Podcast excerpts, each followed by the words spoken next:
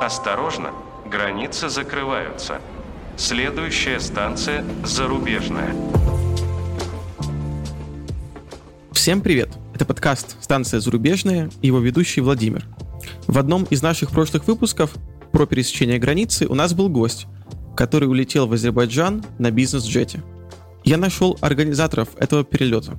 Сейчас они делают масштабное сообщество мигрантов в столице Азербайджана Баку и помогают с переездом туда. Они называются Низион, а расскажет нам об этом сообществе Даниил. Он одним из первых приехал в Баку, а теперь сам стал частью команды Низион и помогает новым мигрантам. Как сказал Даниил, это его второе интервью в жизни, поэтому он немного волнуется, и во время разговора мы иногда переходим на «вы». Подписывайтесь на наш телеграм-канал «Станция зарубежная», там можно узнать всю самую свежую информацию о подкасте и получить дополнительные материалы, связанные с выпусками. Также не забывайте подписываться и на сам подкаст там, где его слушаете. Ставьте нам оценки и делитесь понравившимися выпусками с друзьями. Чем ты занимался до того, как ты переехал вот сюда? То есть сейчас ты работаешь в компании Ньюзион, а как так произошла смена работы? То есть ты, получается, уволился со своего прошлого места работы? Я совмещаю сейчас работу. Вот я управляющий, изначально я управляющий инвестиционного фонда, вот, который расположен сейчас э, на Белизе. Это острова под Америкой. Это моя основная деятельность, которую я продолжаю заниматься и сейчас, она меня кормит в основном. Команде Низион я помогаю. Даже официально я не трудоустроен, то есть там были какие-то предложения, но я понимаю, что я могу быть только в формате помощи, потому что у меня есть большой личный расход времени, который уходит на управления денежными средствами внутри фонда. То есть я и провожу и аналитику, я и координирую команду, которая там сформировалась у меня за годы работы. То есть основная деятельность в любом случае у меня это инвестиционный фонд, управление инвестиционным фондом, привлечение новых средств и так далее. Как ты вообще переезжал в Баку? Как ты принимал это решение? И когда это было? Конечно же, все началось 24 февраля.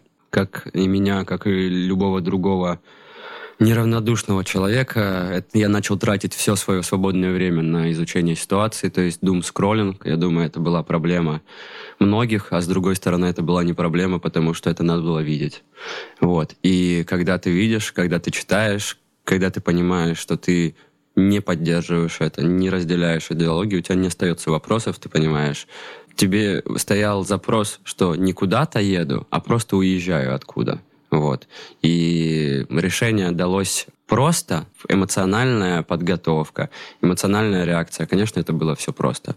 Но уезжать ни на секундочку не задумывался, не поддерживаю. Но ты уезжал, получается, практически сразу, да? Через несколько недель после нет, начала нет, войны? Нет, нет. Я, мне были нужно закрыть э, несколько вопросов с документами, в том числе с загранпаспортом. Также было волнительно ходить э, во все государственные инстанции, потому что ну, я молодой, военно обязанный, вот, и поэтому я быстренько сделал себе паспорт, и, получается, 4 мая я был здесь, только 4 мая. Получается, прошло два месяца. Прошло, да, два месяца. То есть я максимально быстро пытался уехать, но вот по всем возможностям, по всем там передачам прав на то, что осталось в России, ну, это заняло время, да. Нужно было уезжать, но с холодной головой и с пониманием того, что я скорее всего, в ближайшие 5-10 лет могу туда не вернуться.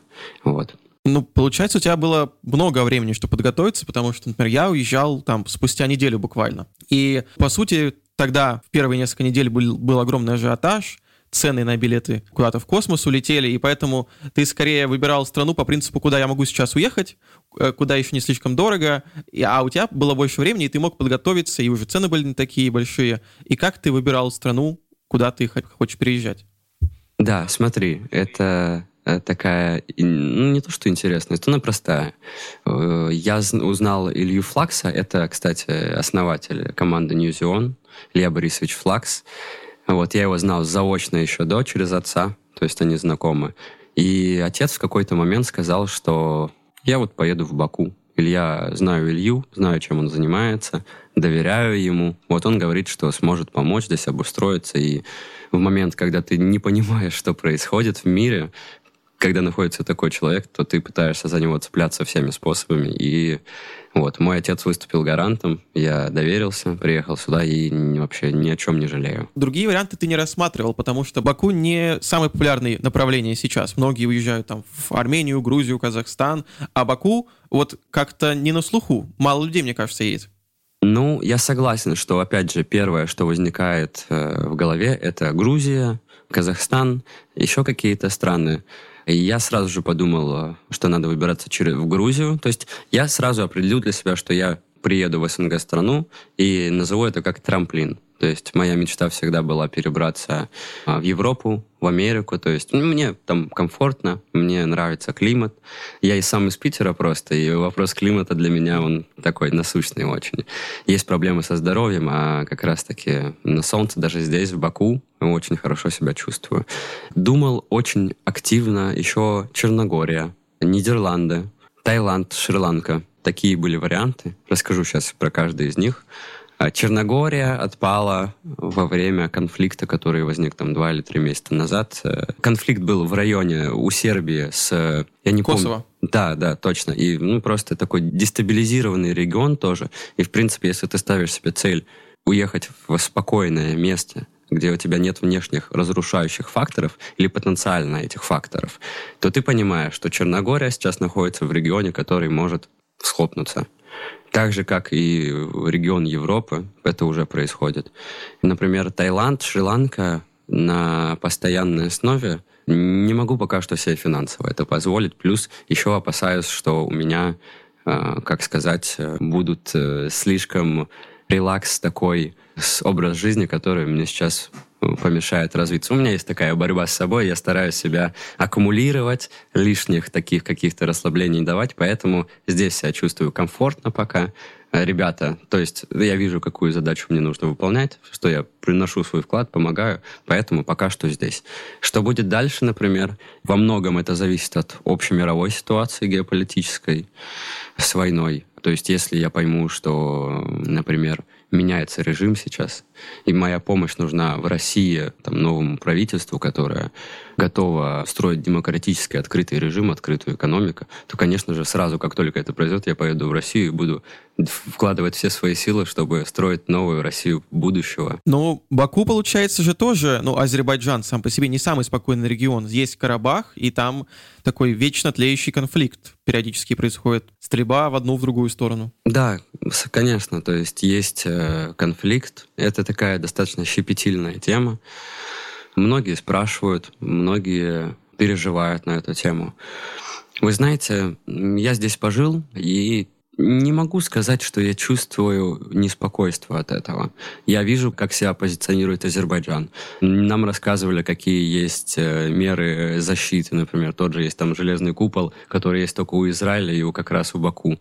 То есть здесь в этом плане спокойно. Плюс также ты не чувствуешь этот конфликт э, в повседневной жизни, как, например, сейчас в России. То есть там есть э, спорные моменты, к которым, конечно же, азербайджанская сторона относится со своей позиции.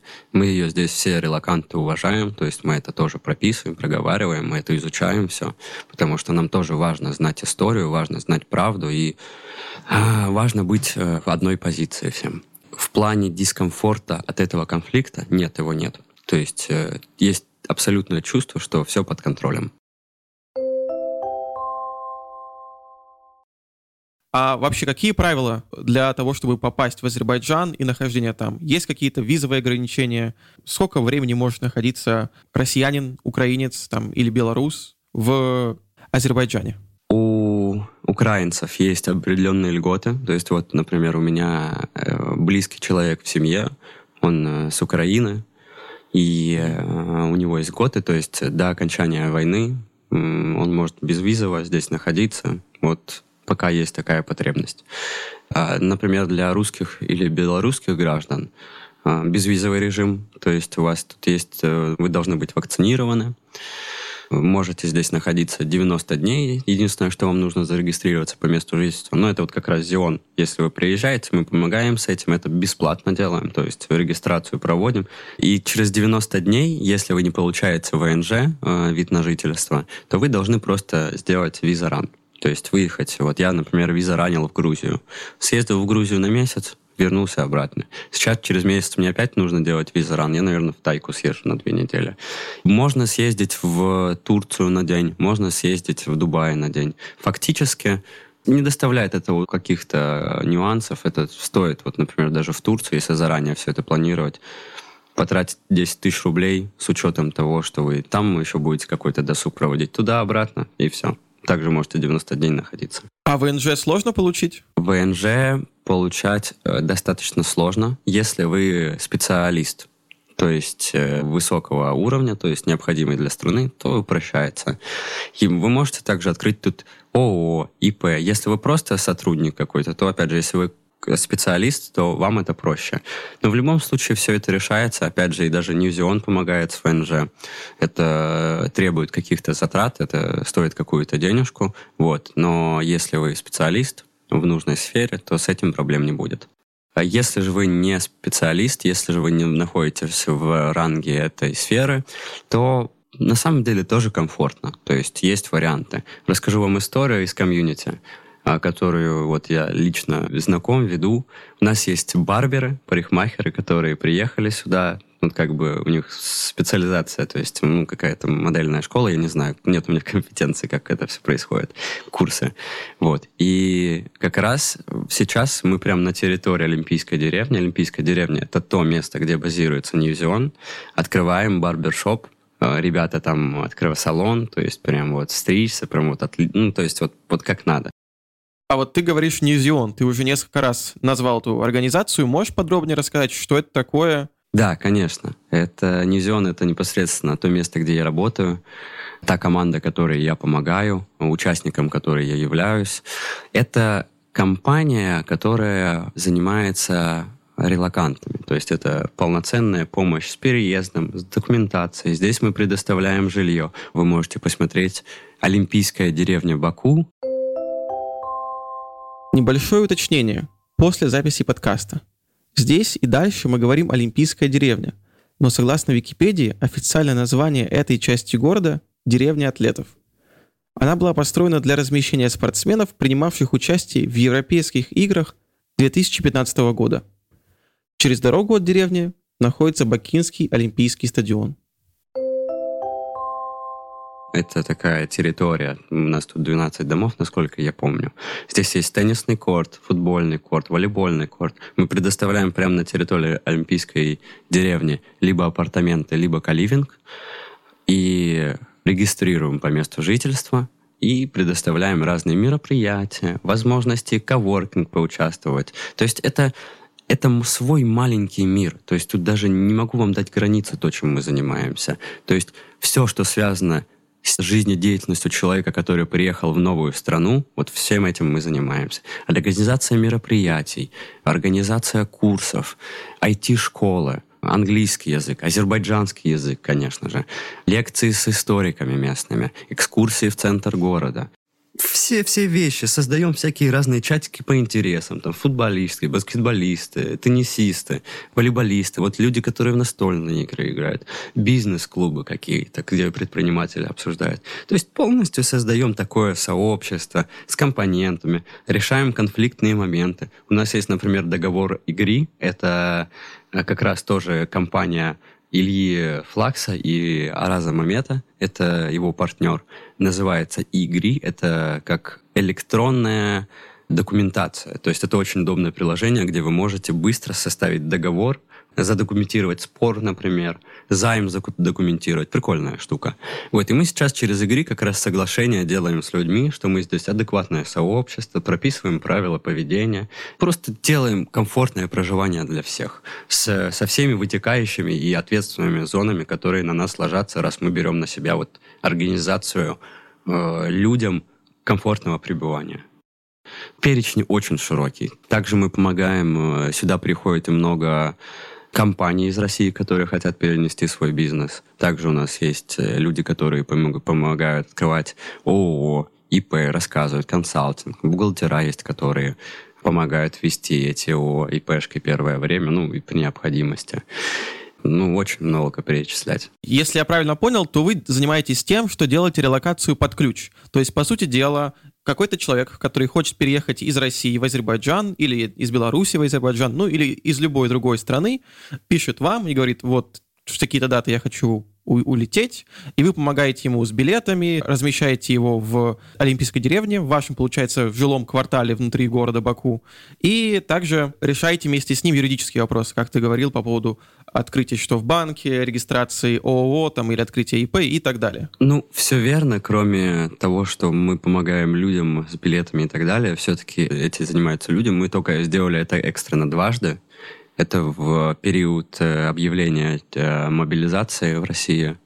Вот, то есть мы прям организовали два порта. Мы сами заплатили деньги. У нас был один процент прибыли с этого всего, и это было это был просто человеческий порыв. То есть мы не зарабатывали с этих денег. Мы взяли все риски возможные, которые могли случиться на себя, просто потому что эмоционально захотелось помочь людям, которые ну, экстренно писали нам, говорили, что билеты чудовищно стоят, их просто нет, не выпускают все на панике.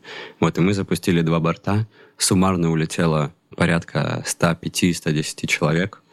Вот, мы полностью организовывали и организовывали борт, то есть это аренда борта в, здесь, в бизнес-авиалиниях согласование с московской стороной, согласование всех вакцин, проверка, чтобы все вакцинированные были, организация сбора средств, потому что мы здесь должны были заплатить наличные деньги. Ну, не наличные деньги, я имею в виду, здесь мы должны были заплатить денежку, а деньги у людей там. А за экстренно, за сутки собрать 55 человек, у которых разная валюта, у кого-то криптовалюта. Но это было практически нереально, и ну, у нас получилось это сделать. Вот, поэтому пришлось нам изначально давать свою денежку и потом только закрывать купленных билетов. То есть у нас не было гарантии, что все билеты выкупят. Не было гарантии, что э, российская сторона не отменит рейс в последний момент.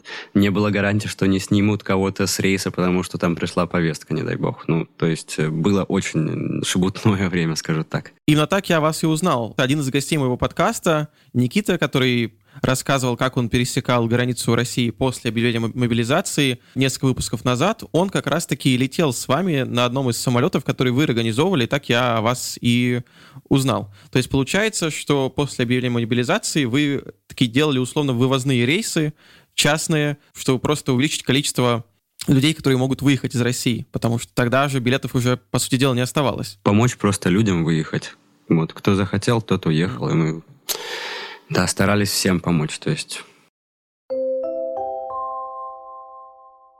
Вы уже существуете, Ньюзион существует около полугода, и мне кажется, что все равно после объявления мобилизации, наверное, у вас большая часть людей приехала, но в целом, вот как у вас росло количество релакантов, которым вы могли помочь? Насколько сейчас засильна ваша олимпийская деревня и как быстро она растет? Олимпийская деревня растет очень быстро, то есть месячный прирост по жильцам был 470% за последний месяц.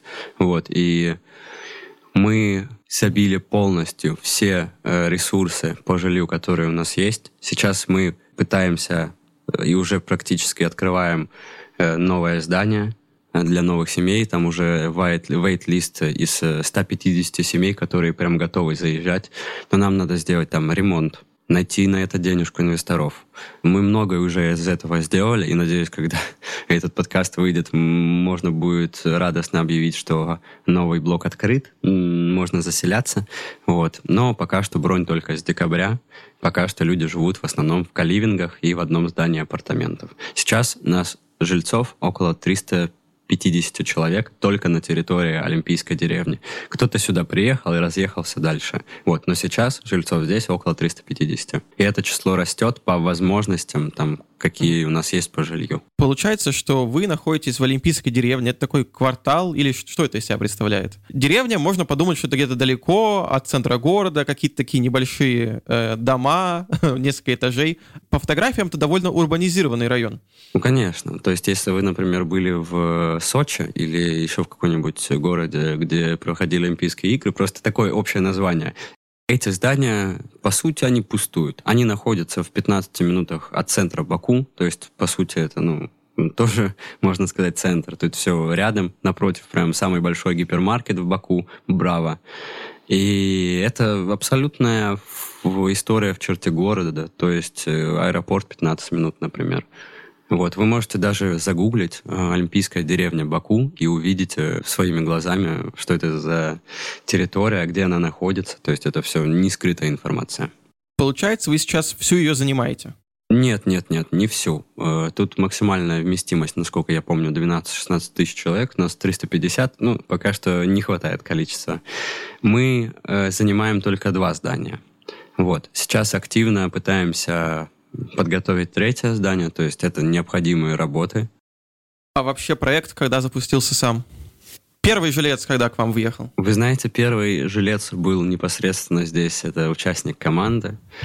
Вот. Э, я не, я не знаю, кто точно это был, конечно же. Скорее всего, к середине, к концу марта. То есть все равно, ну, 24-го только поступил запрос, что нужно вот что-то делать. Потом неделя на экстренное обдумывание, мозговой штурм, подбор вариантов неделя, две недели договоров, я думаю, примерно в конце марта было вот это место уже и какое-то количество жильцов, там 20-30 человек. Получается, что вы все-таки отличаетесь от большинства агентств, которые помогают с релокацией, то есть вы не просто помогаете с документами, с документооборотом, а еще и как бы создаете такое комьюнити, одно общее место, где все люди живут и общаются друг с другом.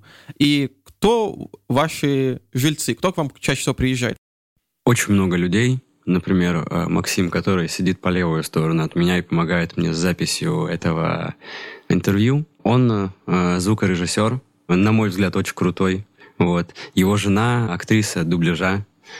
Э, мои друзья, которые приехали сюда недавно, они тоже имеют разные специализации, то есть это не только IT-специалисты. Здесь есть фотографы, операторы, здесь есть много дизайнеров, здесь очень большой список профессий. То есть у нас как бы у нас и растет выборка людей, и растет и список профессий. Но в основном, конечно же, это IT-специалисты, либо люди, связанные непосредственно как-то с этой сферой.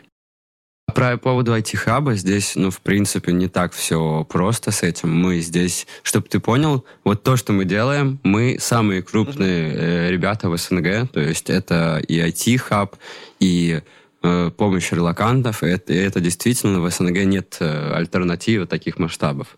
И в Баку, если мы говорим про IT-хабы, то здесь все на таком уровне beginner, но здесь очень классные и от правительства программы. Тут есть налоговые льготы, то есть тут полная поддержка всего этого. И и как раз э, развитие идет бешеными темпами, вот, и, и нам так получилось и удалось зайти вот в первый такой вагон. Пока что поезд разгоняется, и пока здесь еще немного представителей IT-сферы, а, компании IT-сферы. Все пытаются, крупные э, какие-то холдинги, например, вот Паша банк, они сейчас открыли там и Паша Pay, они сейчас начинают интегрировать э, в свою систему оплаты разные такие мировые современные способы. Здесь это все нужно, здесь это все начинает развиваться. Вот сейчас мы это все как раз разгоняем. То есть мы такие хедлайнеры в Баку именно всей этой истории. То есть мы и кадры предоставляем, и э, как-то партнерские соглашения делаем. Ну, а вообще в Баку были какие-то крупные IT-компании? Потому что я вот, если честно, ничего не слышал о том, чтобы был какой-то, ну, условно, компания-разработчик ПО или хороший... Технологически видно, что тут есть э, голод технологический такой. И видно, что здесь э, как раз все компании, которые не занимались IT-сферой, они максимально сейчас на этой волне, кто, что к ним приходят многие умы, достаточно высококвалифицированные, они сейчас на этой волне как раз-таки набирают, набирают, набирают поддержка, поддержка, поддержка HR, HR, HR, и вот сейчас это все вот крутится как-то так, на таком этапе. Помогаете ли вы в трудоустройстве?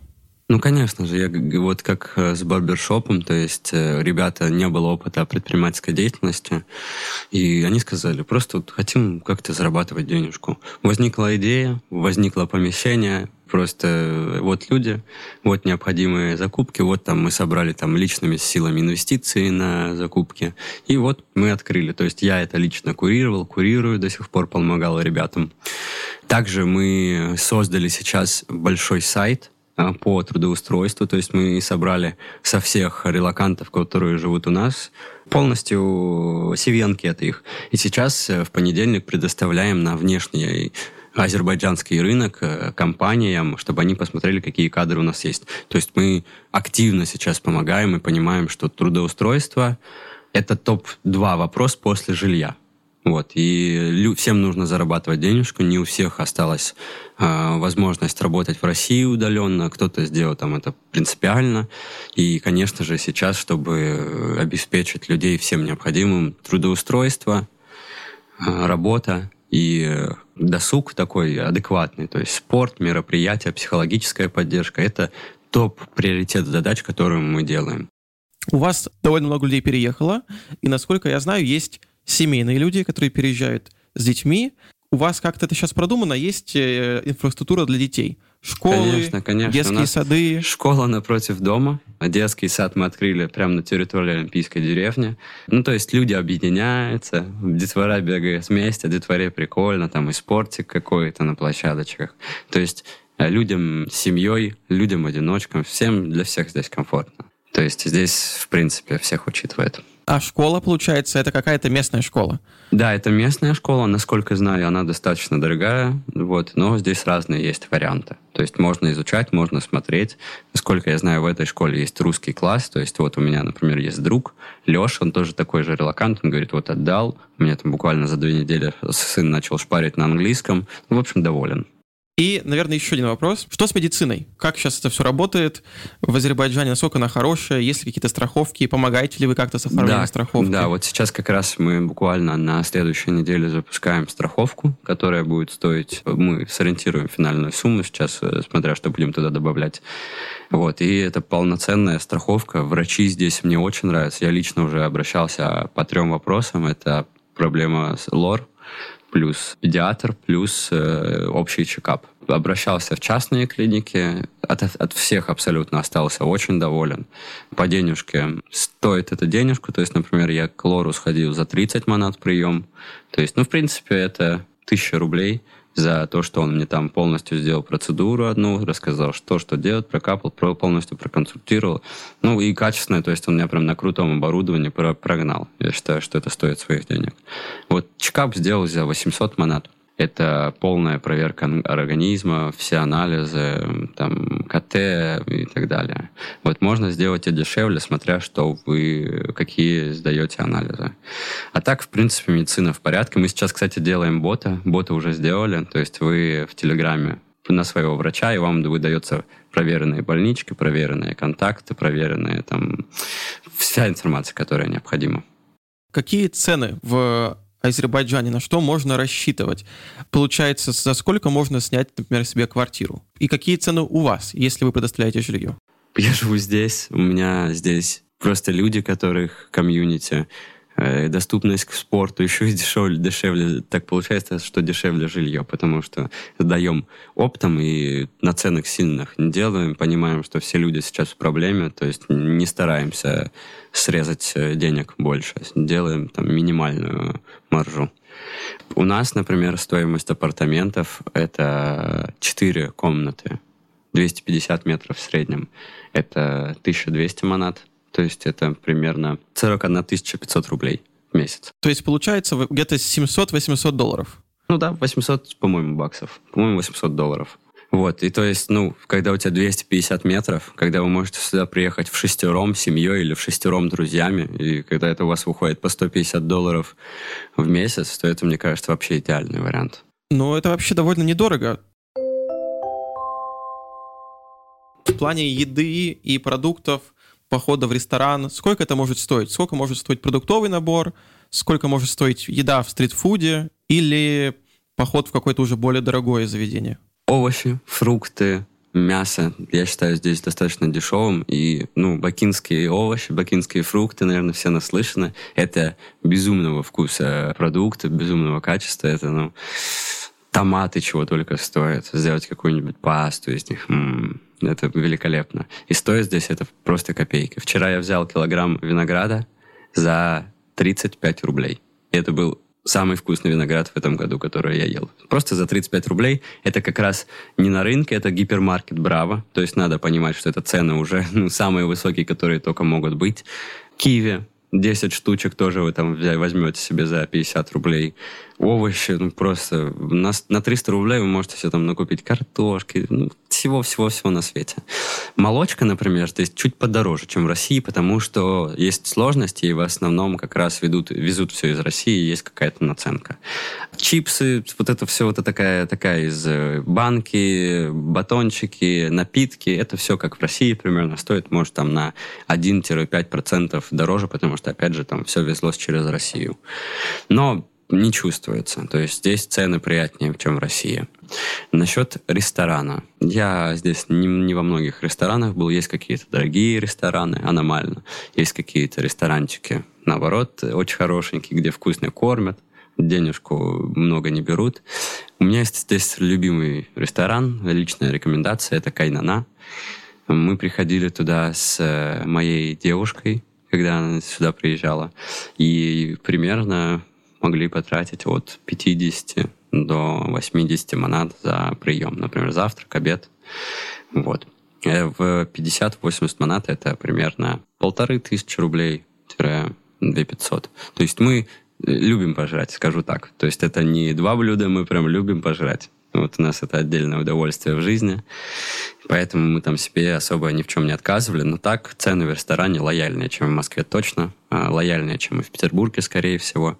В принципе, тут здесь очень много и местных разных фастфудов. Шаурма номер один, либо местная чебуречная. Прям очень вкусно. То есть здесь по еде можно вот найти, что хочешь.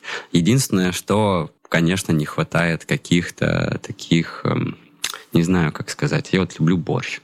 Или люблю а, какие-то такие традиционные украинские, русские продукты, которые, ну, вот там мне мать готовила, и мне иногда не хватает чего-то. Здесь вот сметанка вроде и есть, но ее вот никуда не кладут, а я там и с пельменями, и с борщом. И вот иногда вот хочется прям приехать домой, в Питер, приехать к маме, сказать, мама, сделай борща. Так хочется вот прям так ляху себе натрепать этим борщом. Не хватает иногда чего-то такого душевного, близкого, привычного. Ну, а так, в принципе, все потребности закрывают полностью. А какие у вас вообще планы по развитию комьюнити? Э, сколько вы видите жильцов через, не знаю, полгода, год? Я думаю, что это, конечно же, ну, во многом зависит от происходящих ситуаций, от, от факторов, которые сейчас геополитические мы зависим. То есть э, очень сложно прогнозировать. У нас есть разные прогнозы относительно разных ситуаций, которые может произойти дальше, разные вероятности, вероятных исходов событий. Вот, и относительно этого разное по количеству людей. Но по тому потоку, который сейчас, мы думаем, что через полгода вполне возможно, что здесь будет и полторы тысячи человек. Через год два, это может быть и 5-10 тысяч человек. Вот. Темпы сейчас бешеные. Большое спасибо, Даня, что поучаствовал в записи подкаста. Спасибо, что согласился на запись. Спасибо тебе большое, что пригласил меня. Мне очень приятно. Это, это буквально второй мой опыт. За месяц у меня было в этом два интервью в жизни, и оба в последний месяц произошли, так что спасибо тебе. С почином. Да, спасибо. Хороший у меня получился дебют, у меня красивый получился. Вот, раз хвастался вчера Илья Флакс, похвастаюсь я сегодня. У нас вышла вчера статья на главной странице Блумберга. Вот, как раз у нас были интервью там вот с нами, с нашей командой. Вот там тоже рассказывается про то, чем мы занимаемся. Вау, супер. Я думаю, что ссылку на эту статью мы закрепим в описании подкаста, чтобы да, вы могли почитать. Да, классно. И также классно. ссылку на сайт Newzion. Спасибо большое, Даня, и пока-пока. До встречи.